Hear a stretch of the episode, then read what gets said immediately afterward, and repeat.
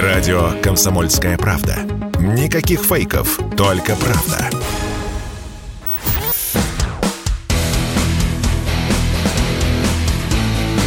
Программа с непримиримой позицией. Утренний Мордан. И снова здравствуйте, и снова в эфире радио «Комсомольская правда». Я Сергей Мордан, трансляция YouTube Мордан 2.0 YouTube канал, а и телеграм-канал Мордан тоже идет трансляция. Подписывайтесь на все, что хотите, везде, где вам удобно. А, а вот дальше будет такой сюжет. А, помните, такая была старая реклама в нулевые? А, тем временем в Порто-Фино вот про это самое тем временем Порто-Фино мы сейчас будем разговаривать с директором Института развития парламентаризма Алексеем Чедаевым. Алексей, здрасте. Доброе утро. Вот объясните, пожалуйста, добрым русским людям, а зачем наша дорогая родная власть а, решила воссоздать пионерскую организацию? С какой целью? Ну, я думаю, это все-таки связано со спецоперацией, потому что увидели социологию, обнаружили, что самые сложные проблемные цифры по молодому поколению, по там, условному 14-21, угу. э, и, в общем, озаботились, ну и начали доставать из архива все то, что там лежало. Слушайте, но это же вот продолжение той самой бесконечной имитации внутренней политики, которой они занимались ну, на протяжении как минимум последних 10 лет. И, собственно, результаты этого, они, мягко говоря, трагические, вот этой имитации. Я не согласен, что это имитация. Это скорее... Серьез? Э, нет, не так. Это скорее использование разного рода лежалых методичек из э, сейфа. То есть э, началось же с чего? С методологии угу. да, с э, известных, да, совдеятельностных игр и прочего, э, и дальше по списку. То есть все, что было накоплено, весь, э, как Владимир Ильич Ленин выражался, багаж культурный человечества, да, там, знаний, вот он так или иначе применялся. Просто другое дело, что все это было outdated, все это было из прошлых эпох, и в том числе и пионерская организация, гениальная система работы с молодежью, но для индустриальной эпохи, угу. для как раз для вот этого промышленного перехода, для перехода из аграрной в индустриальную фазу, не для сейчас. А почему, ну, слушайте, как бы вот для любого человека, ну, даже с не очень там каким-то глубоким образованием, это все равно очевидно. То есть, ну, возьми там опыт создания байскаутских организаций и дальше их перенос на советскую почву в виде пионерской организации, ну, все понятно. Пап, мама работают на фабрике, вот, детей э, собирают в некие отряды, дают им некую там простую идеологию, ну, точнее, там набор идей. Я клятву пионера до сих пор помню наизусть, кстати. Да, я тоже. Да, и все, и вперед. Ну а сейчас как? Я Пап... был председателем совета отряда, конечно. Да, ну а, а сейчас они что хотят продать? Ну просто организационно. Пап с мамой э, заканчивают в 5-6 часов. Дальше они едут в фитнес. Дети там э, на кружках, либо играют на PlayStation. Вот их из PlayStation каким красным флагом или триколором можно вытащить? По-моему, никаким.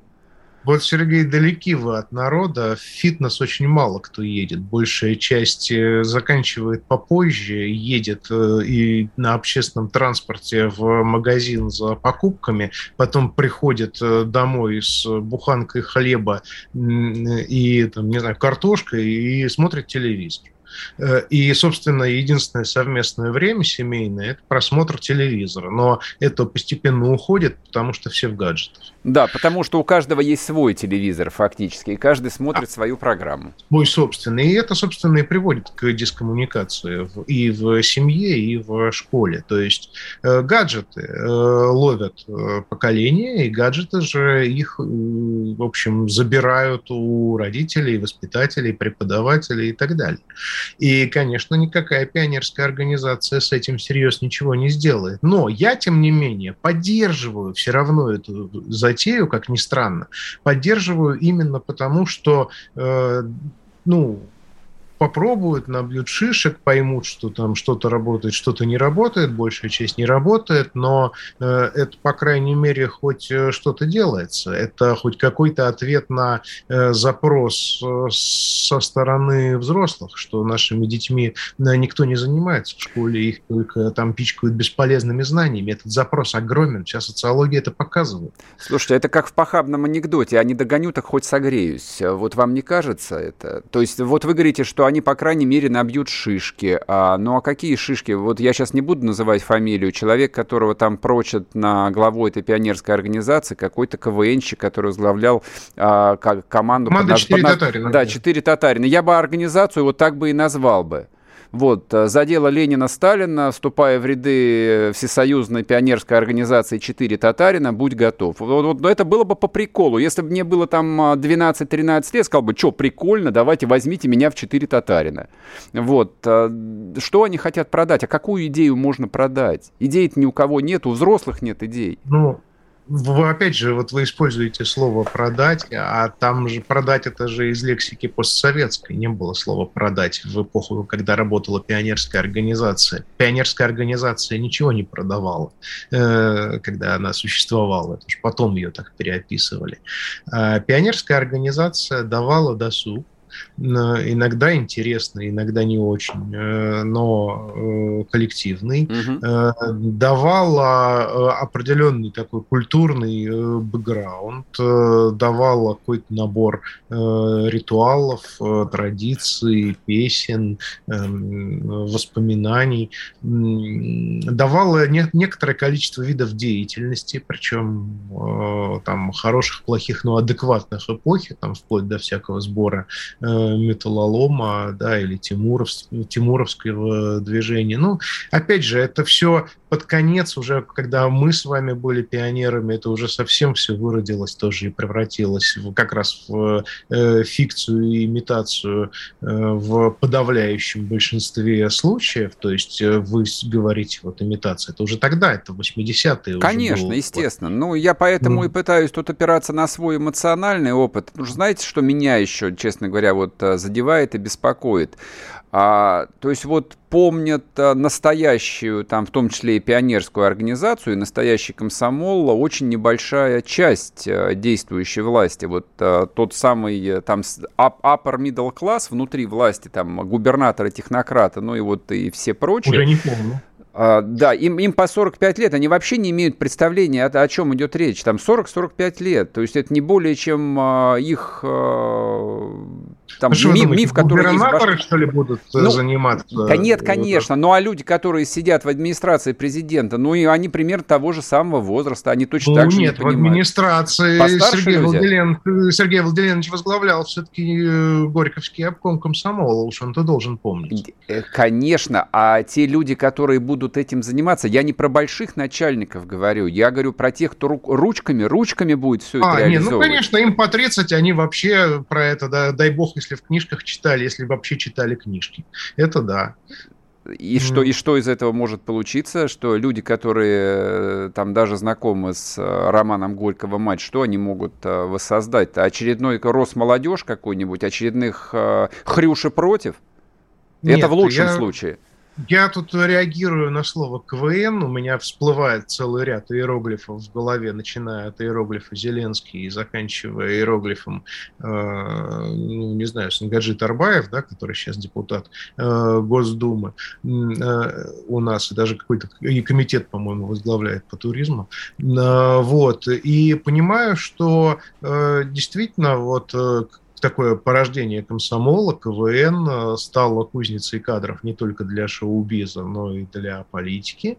Э, и, очевидно, вот э, это будет по аналогии, собственно, что, что умеют. Вот клуб веселых и находчивых, стендапы, блоги, шоу, как бы Инстаграм, если... А, простите, запрещен. Запрещен, да, вред тут не очень много платформ-то осталось.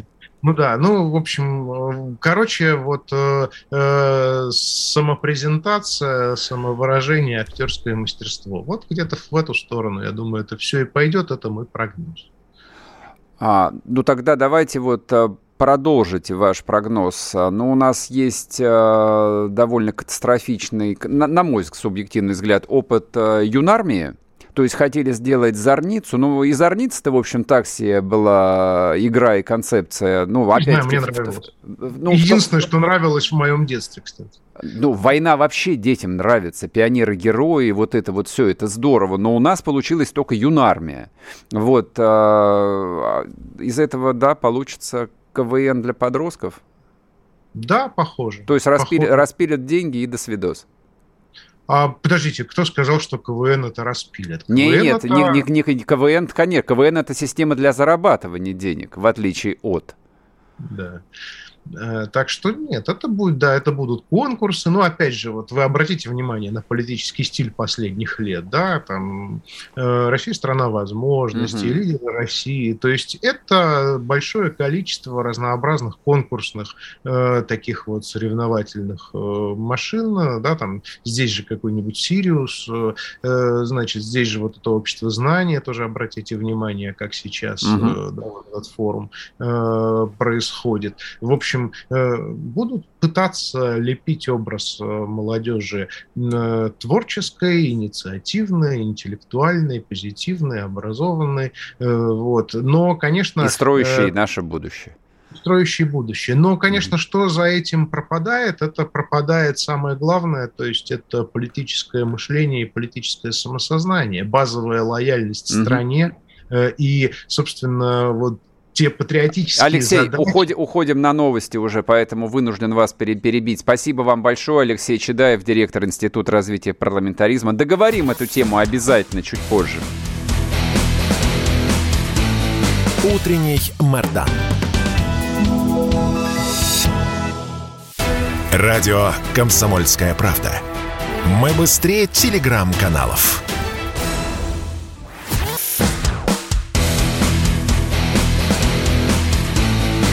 Программа с непримиримой позицией. Утренний Мордан. И снова здравствуйте, и снова в эфире радио «Комсомольская правда». Я Сергей Мордан. Ну, видите, как тема пионерской организации зацепил не по-детски, на самом деле, не по-пионерски. Не по-пионерски. А вообще, чуть-чуть, вот буквально минуту у вас времени еще отниму. Я считаю, что проект пионерской организации и комсомола, на самом деле, сюда же, это нечто невероятное, это вещь совершенно гениальная, неповторимая. Да, то, что эти истории привлекают и, и будут еще привлекать политтехнологов все новых и новых и новых поколений, в этом нет ни малейших сомнений, потому что это великие проекты и блестяще реализованы, и, ну, они фантастические, не будут повторяться. Но повторить это никто не сможет. Никто этого не сможет повторить. Стоит ли на это тратить время, стоит, стоит ли на это тратить э, деньги, я совершенно нахожусь в некотором сомнении. То есть я, я понимаю там прикладные задачи, которые стоят перед обществом и перед политической системой, и слава тебе, Господи, что они осознают, что что они сознают глубину и тяжесть проблемы с а, молодежью. Это, это уже много. То, что понимание этого как проблемы есть, это уже гигантское достижение. Еще 10 лет назад никто по этому поводу даже не запаривался, и ни у кого не возникало никаких вопросов. А, типа, нормально. Сейчас следующие выборы мы сейчас сделаем, все, там пенсионеры придут и проголосуют. И вот пришел 21-22 год, точнее, все это началось чуть раньше. Да, понимание того, что это гигантская проблема, есть. Но как эту проблему решать? Нет, этого понимания нету. Кто-то, да, энергичный, инициативный, не очень, я думаю, креативный, да, пришел с проектиком, давайте мы воссоздадим пионерскую организацию. Ну, давайте воссоздадим. Поговорим через год, да, что будет с этой пионерской организацией. Ладно, есть еще один а, проект, про который, а, мне кажется, стоит вспомнить. Партия ЛДПР. Помните такую? А, умер Владимир Вольфович Жириновский, Наследие его осталось, его активно пытаются сейчас поделить пытаются определить, кто может возглавить эту партию, там какие-то называются фамилии, большинство из которых вам ничего не скажут, я их даже и называть на самом деле не буду, потому что это все политики, там даже не второго, а третьего, четвертого уровня, не медийные персоны, то есть их известность совершенно ничтожна, и харизма совершенно несопоставима, и политический вес по сравнению с покойным Жириновским даже рядом не стоит.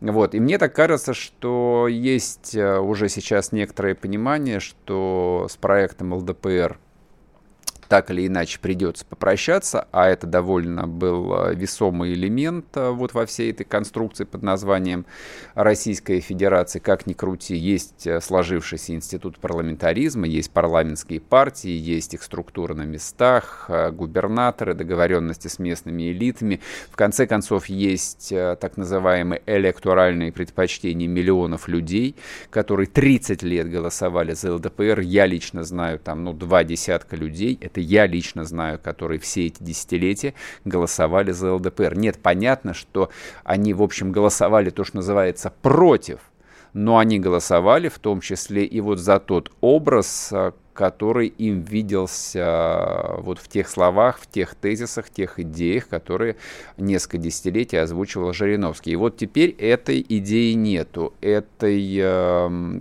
вот как бы конструкция потеряла свой важный элемент стоит вопрос, консервативный, патриотический э, избиратель, он же не должен, он же не может остаться бесхозным. Потому что тот, кто голосовал за ЛДПР, ни за какую Единую Россию голосовать не будет.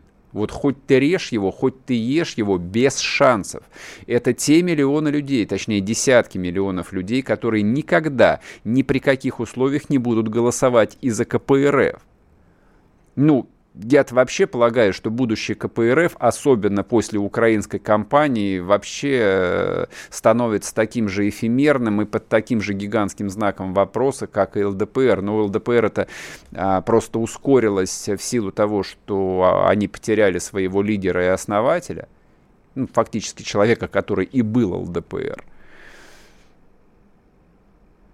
И тут появился, вы не поверите, Петр Толстой – Наверное, я один из э, очень немногих людей, которые обратили внимание на его блистательное заявление. Давайте я вам сейчас кусочек его включу, вы послушайте, а потом коротко проанализируем.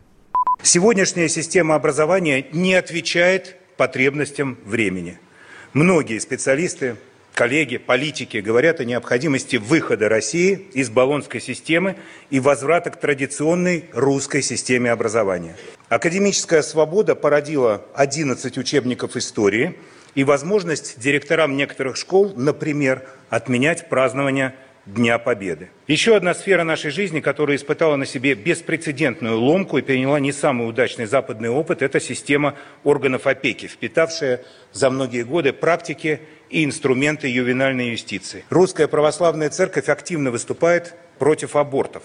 Пора и нам перестать их оплачивать из общего фонда ОМС. Это ведь не болезнь. Мы должны не только защитить семью и детей, но и думать о том, в какой среде, на каких ценностях воспитывается ребенок. Поэтому надо пересмотреть целый ряд положений законодательства о культуре, реализовав указ президента об основах государственной культурной политики. Россия вышла из Совета Европы, теперь на очереди выход из ВТО и ВОЗ которые в отношении нашей страны уже пренебрегли своими обязательствами. По благословению Святейшего Патриарха мы создали в Государственной Думе межфракционную депутатскую группу по защите христианских ценностей. Планируем вместе работать над всеми этими вопросами. Ну вот видите, собственно, как написал один э, мне подписчик, я его процитировал э, даже в посте в телеграм-канале, э, Толстой зашел в козырей, сразу вот неизвестно, что же у него еще в рукаве спрятано. Вот э, такое проходное выступление, казалось бы, не очень замеченное, не очень растиражированное, но, как э, мне кажется, это такая заявка на то, чтобы создать э, новую консервативную партию. На обломках ЛДПР, возможно, включить туда там те тезисы, которые озвучивают э, партия в заправду, я до сих пор не могу выучить название, но вот то, куда входят там «Справедливая Россия», Миронов, Прилепин и еще ряд известных людей, ну, там-то как бы не взлетела ракета, а можно попробовать здесь, например, потому что запрос на, на консервативную риторику, запрос на консервативную идею, даже так вот я скажу, он в обществе колоссальный, не может быть устойчивой политической системы, в которой нет по-настоящему консервативной партии. Несмотря на название, э, либерально-демократическая – вот, но это вообще как бы там конструкт, придуманный Жириновским, он, это такой, он, он синтетический, это сборная солянка из лозунгов, слов, каких-то образов.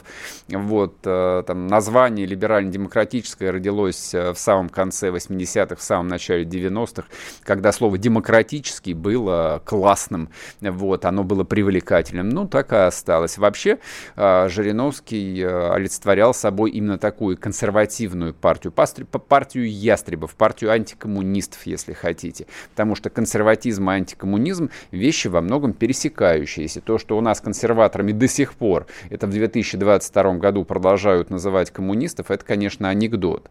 Не смешной причем, дурной анекдот.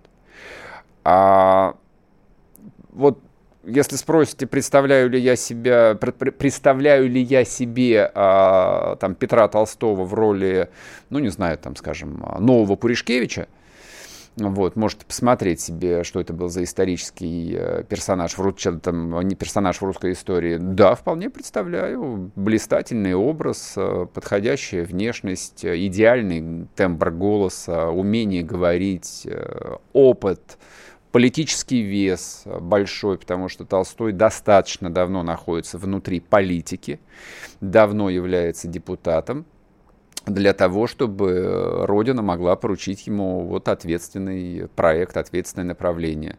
И мне вообще как бы нравится эта идея, мне нравятся люди, которые будут открыто выступать против финансирования из бюджета абортов, люди, которые выступают против системы ЕГЭ, люди, которые выступают против участия России в ВТО и Всемирной организации здравоохранения. Вот весь этот набор тезисов, который Толстой озвучил. Вот, например, мне это все созвучно. Вот мне это нравится. Допустим, а, ну представьте себе завтра какие-нибудь выборы, а, и появляется партия, которая все это вот четко тарабанит. Мы там за это, за это, за это. Мы категорически против этого, этого, этого. Да, да, да, почему нет? Да, вопрос названия, вопрос, кто там за этим будет стоять, вопрос, насколько будет жизнеспособная структура региональная, почему бы и нет. Вот. Ну, кто-то скажет, что, в общем, тема высосана из пальца и говорить особо не о чем. Как вам сказать не о чем? Исходим из того, что 24 февраля все обнулилось, все будет строиться с нуля, по большому счету многие вчера еще казавшиеся железобетонными такие вот конструкции рассыпятся в песок. На их месте что-то возникнет. В том числе и новые партии. Вот, так что война войной, а обед по расписанию, я бы сказал бы. Сейчас будет короткий перерыв на новости. Вернемся и продолжим, не уходите.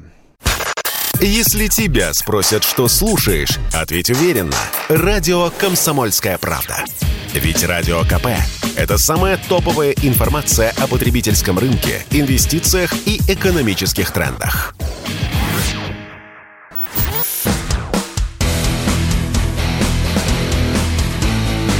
Программа с непримиримой позицией. Утренний Мордан. И снова здравствуйте, и снова в эфире радио «Комсомольская правда». Я Сергей Мордан. А вот Александр Ходаковский, командир батальона «Восток», а, написал о том, что с наступлением темноты процесс сдачи в плен не приостановили. Это вот то, что Владлен Татарский говорил. До 22 противник продолжал выходить с Азовстали. Только через участок, который контролировал «Восток», вышло около 600 человек, а утром была тишина. А это он опубликовал свой пост, я вам сейчас скажу, во сколько точно. 8.30.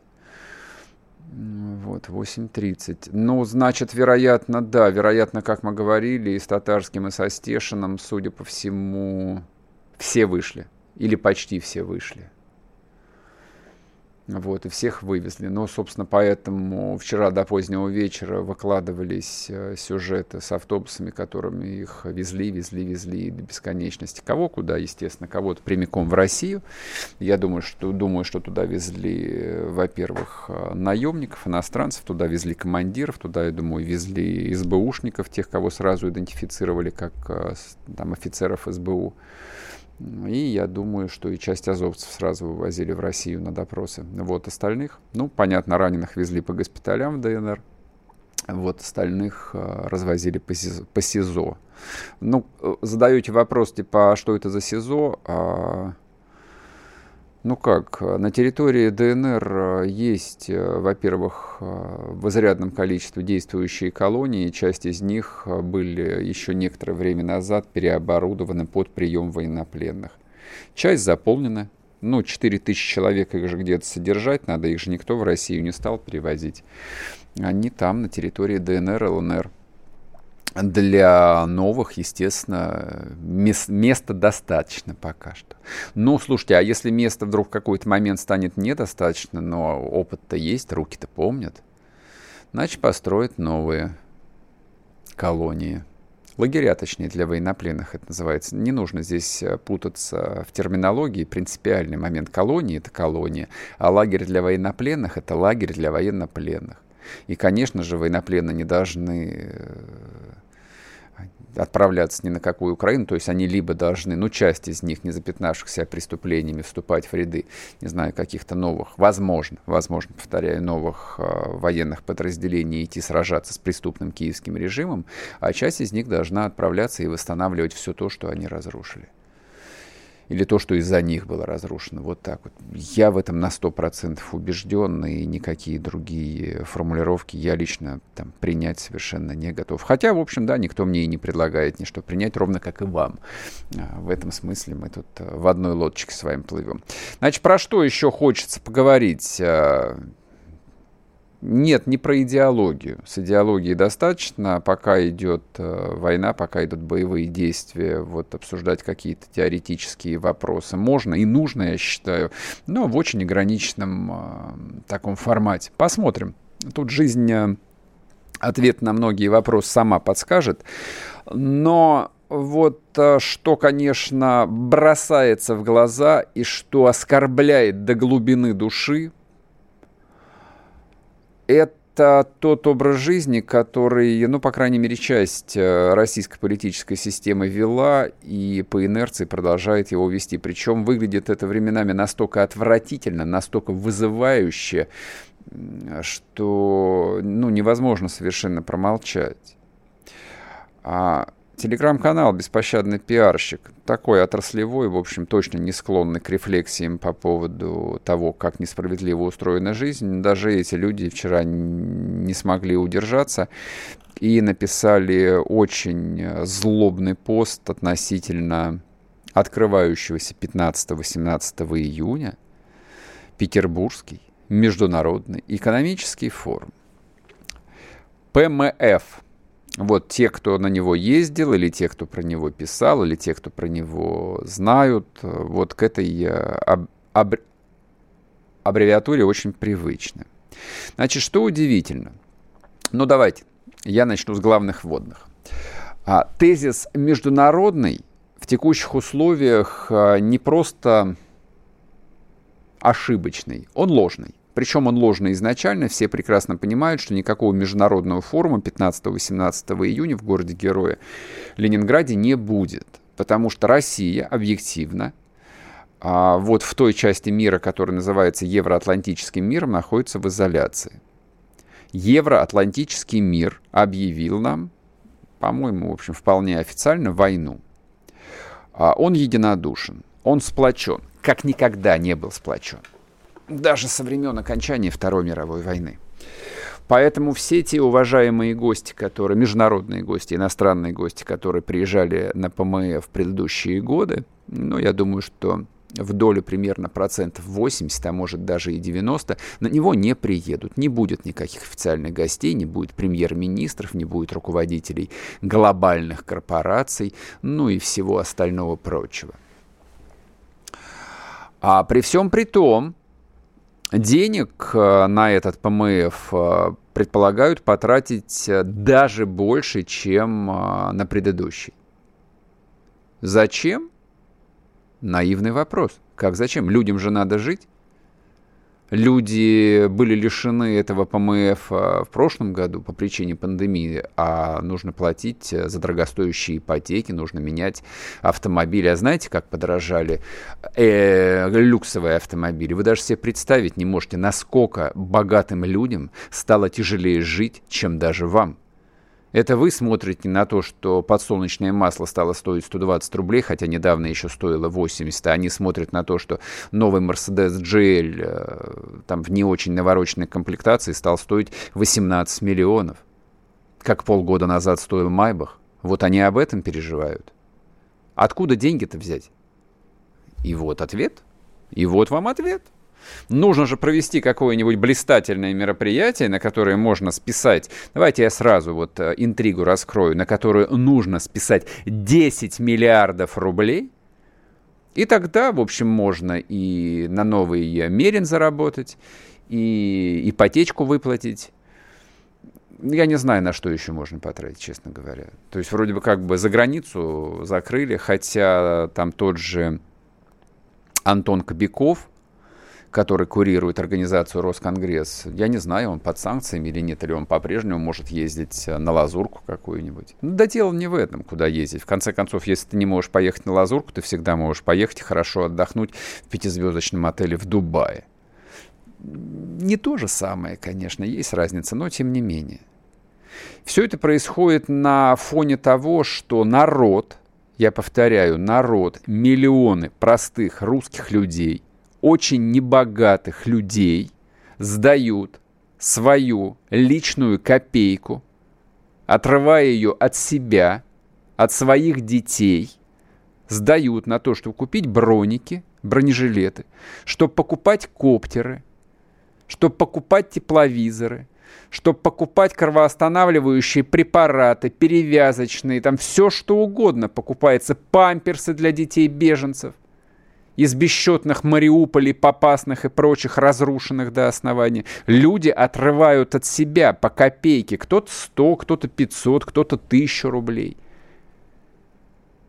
И вот на фоне вот этого всего народного движения, народного порыва, вполне себе конкретные люди, их можно поименно там вот, ну, можно провести работу и сделать список, их там будет, ну, порядка 100 человек непосредственно причастных к организации, в том числе этого мероприятия ПМФ, а он не единственный, вот они собираются потратить как минимум 10 миллиардов. Это вот классическая, классическая история распила и распыла. Почти три месяца прошло с начала специальной военной операции. Почти три месяца. Погибли уже тысячи людей. Погибли только официально тысячи русских солдат. Тысячи раненых. Тысячи потерявших здоровье. Тысячи людей, которые нуждаются в протезах. России предстоит построить с нуля фактически уже несколько городов. И мы их построим, чего бы нам это ни стоило – и Мариуполь, и Попасную, и Рубежное. Мы все это построим. Но вот объясните мне, или себе, или я не знаю, кому это надо объяснить, как а, в такой ситуации может происходить вот этот вот совершенно лютый в своем бесстыдстве, в своей подлости шабаш стоимостью в 10 миллиардов рублей бюджетных денег. Бюджетных денег. Нет никаких внебюджетных фондов. Это бюджетные бабки. Зачем? Ради чего? Уж чего сложного дернуть стоп-кран, сделать один телефонный звонок. Ведь есть целый набор людей, которые могут это решить просто одним телефонным звонком. И это не единственная история. Таких историй, которые происходят в Москве или в провинциях, тысячи конкурсов каких-то, пробегов, соревнований, э, там черти знает чего, на что тратятся миллиарды, десятки миллиардов рублей, рублей это не остановлено. Хорошо, конечно, этим, если этим займется в ближайшее время счетная палата Российской Федерации вместе с э, ФСБ. Вот, но надежд на этих, честно говоря, не очень много. Вернемся после перерыва, продолжим, не уходите. Радио «Комсомольская правда». Никаких фейков, только правда.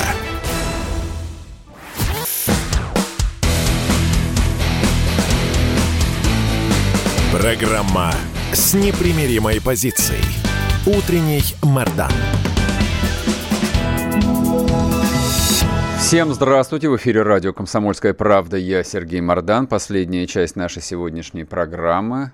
Соответственно, кто остается с нами, я вас еще раз приветствую и благодарю. Нажимайте кнопку «Нравится». Трансляция идет на YouTube-канале Мардан 2.0. Подписывайтесь. Идет трансляция в телеграм-канале Мардан. Соответственно, Тут кнопка, кстати, нравится не существует, поэтому либо вы смотрите, либо не смотрите. А, есть еще одна тема. А, мы ее анонсировали в понедельник, когда она только-только свалилась на ленты и не успели ее толком проговорить, хотя я тогда сказал, что это, в общем, такие очень-очень важные события в том, как будет устроена дальнейшая наша жизнь, поэтому давайте сейчас поговорим. Я имею в виду вот что. Во-первых, официальный теперь уже уход э, компании Макдональдс из России – и, соответственно, заявление Министерства промышленности и торговли об уходе Рено. Значит, если Макдональдс является чистой воды символом и по большому счету... Не, я знаю, что сейчас многие скажут, да и черти с ним, с этим Макдональдсом, и слава богу, что он уходит, наконец. Теперь мы заживем, да, будем есть нашу настоящую нормальную православную халяльную шаурму. Ну, возьмите себя в руки. Возьмите себя в руки. Хороший Макдональдс, плохой Макдональдс. Значит, исходим из следующего. Эта компания реально инвестировала в Россию с 90-го года порядка двух с половиной долларов в отличие от масс наших олигархов, которые бабки отсюда вывозили все эти 30 лет, год за годом, десятилетие за десятилетием, они бабки отсюда вывозили и сундучили их там, где у них их теперь выворачивают из карманов. Это наши деньги. А американская корпорация Макдональдс в 90-м году открыла первый ресторан на Пушкинской площади и бабки сюда вкладывала – да, они зарабатывали. Но, во-первых, они зарабатывали честно. Я хотел бы сейчас, наконец, отдать должное этим людям. Они честно зарабатывали деньги. Они строили. Причем не просто там какие-то условные чипки-сараи, где продают гамбургеры. Они строили перерабатывающие предприятия. У них здесь полный цикл. Они создали полный цикл. Каждая булка, которая продавалась в русском Макдональдсе, это была в полном смысле этого слова русская булка, сделанная из русской пшеницы, котлета, сделанная из русской говядины, с русским салатом и даже с русской горчицей. Все это производство. Вот уж если кто и мог научить Российскую Федерацию импортозамещению, но, к сожалению, не научили. Это была корпорация Макдональдс. Как вы думаете, кого-то интересовал этот опыт воссоздания полной производственной цепочки? К сожалению, нет. К сожалению, нет. С первого дня работы корпорации Макдональдс э, на территории независимой России, они, в общем, занимались таким настоящим русским бизнесом. Я не рискну сейчас предположить, что они платили здесь кому-то взятки, а, хотя история с получением а, участков земли в Москве под застройку, у них еще есть некоторое количество офисов, она всегда вызывала очень много вопросов, ее вроде бы как бесплатно им дали. Почему, как, кто, и, в общем, а, было ли это на 100% бесплатно, там, спросить уже некого, Юрий Михайлович Лужков помер. Вот, ну да ладно. И вот сейчас эта компания отсюда уходит. Естественно, на месте Макдональдса ничего не будет. Никакого нового бренда быть не может. Макдональдс во всем мире работает только под одним брендом. Во всем мире, там, Китай, это Индия, Россия, Дания или Бразилия, это всегда только Макдональдс. По-другому не бывает. Он либо есть, либо его нет. Теперь его официально нет. Им а, вывернули руки, их заставили отсюда уйти. Там, ну, не знаю, там Вашингтонский обком, либо обстоятельства их заставили свернуть здесь э, этот бизнес. Они, в общем, а, в своей официальной отчетности для акционеров уже написали о том, что они списали на убытки там как минимум полтора миллиарда долларов. В общем, ничего хорошего в этом нет. Вот в этом точно ничего хорошего в этом нет, потому что, опять-таки, помимо всего прочего, это более 100 тысяч рабочих мест. Я разные оценки видел, и здесь нужно смотреть, какое количество людей работали на их перерабатывающих предприятиях, какое количество людей работали на сельхозпредприятиях, которые вот все для них это выращивали и делали. То есть я думаю, это десятки, если не сотни тысяч рабочих мест. Это проблема, вот, на которую, ну, не то, что как на нее отвечать, это часть э, там большой проблемы как таковой. Готовы ли мы к этому, готовы ли мы к уходу из России, с российского рынка действительно больших производственных компаний. Вот. Ну и второе, еще более важное, это уход э, корпорации Renault. А приход Рено в Россию вообще был символичным. Рено — это тот самый народный автомобиль, русский народный автомобиль, к сожалению, так у нас за 30 лет не получился.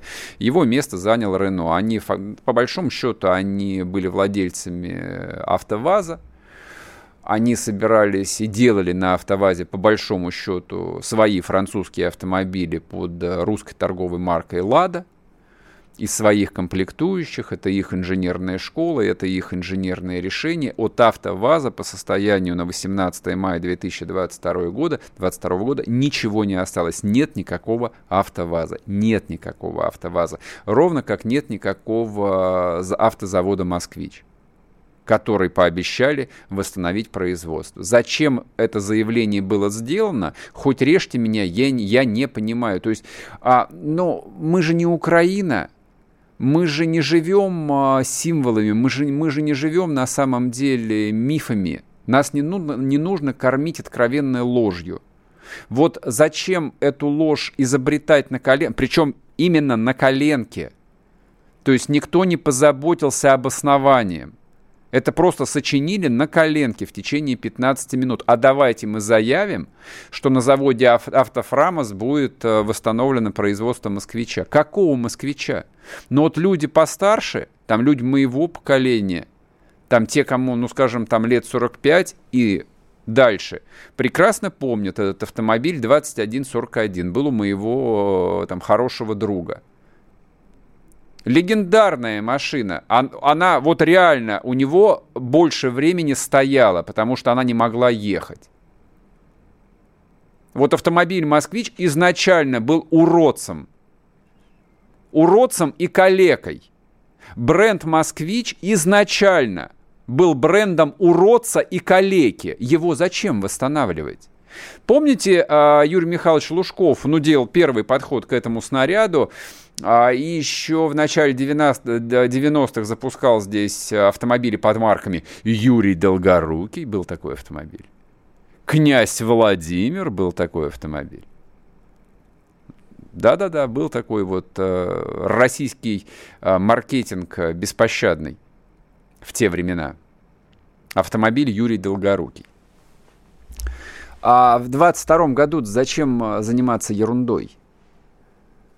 То есть есть производственная площадка, фактически есть сборочные цеха, есть, наверное, какое-то количество э, там техники, станков. Наверное, их как-то можно использовать. Наверное, я совершенно не уверен, потому что их можно было использовать для сборки готовых комплектов.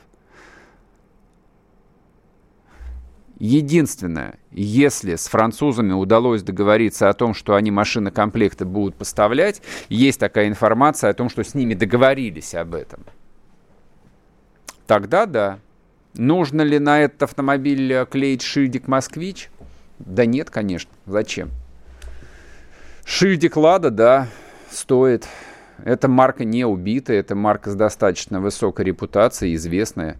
Вот. Но вот с шильдиком «Москвич» тут доходит, э, конечно, до анекдота. Ну и главное, дело-то ведь не в «Москвиче», и дело совершенно даже не в «Макдональдсе». Дело в том, что по большому счету три месяца уже идет невероятно тяжелая экономи- экономическая война, то есть вот в плане происходящего на Украине а, мы юридически и обязаны говорить, что это специальная военная операция, но во многом это и есть э, военная операция, а не полномасштабная война. Но то, что происходит в экономике, это именно тотальная война на уничтожение, абсолютно тотальная война, которая требует полной мобилизации, бескомпромиссной мобилизации. Но прошло три месяца, никакой мобилизации нет. Заявления, которые делают высокопоставленные чиновники, там, начиная от министров, заканчивая губернаторами, вызывают времен... Ну, вот у меня вызывают иногда отрыбь какую-то, но тот же Мантуров. Я понимаю, сейчас там не лучшее время критиковать. Ну а как его не критиковать? Вот человек, э, это заявление, по-моему, позавчерашние были, или вчерашние, о том, что в России не будет челноков. А почему их не должно быть? А как это их не будет? А кто это будет все привозить? Санкционку кто будет привозить? Начиная от станков, заканчивая запчастей, которые запрещены к ввозу. Чем-то вам, дорогой товарищ Мантуров, челноки не, угод... не, не угодили. Ну и, в общем, а, собственно, и возвращаясь к предыдущей теме относительно международного этого экономического форума, Пока что никакой мобилизации, к сожалению, не пахнет. И вот это проблема. И вот это проблема. Вот что касается армии и политического руководства, там э, у людей есть полное понимание того, в каком мире мы живем.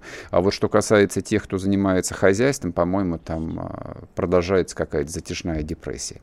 Ну да ладно. Доживем до завтра и увидим.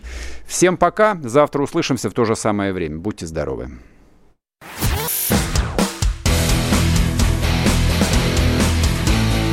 Утренний Мордан.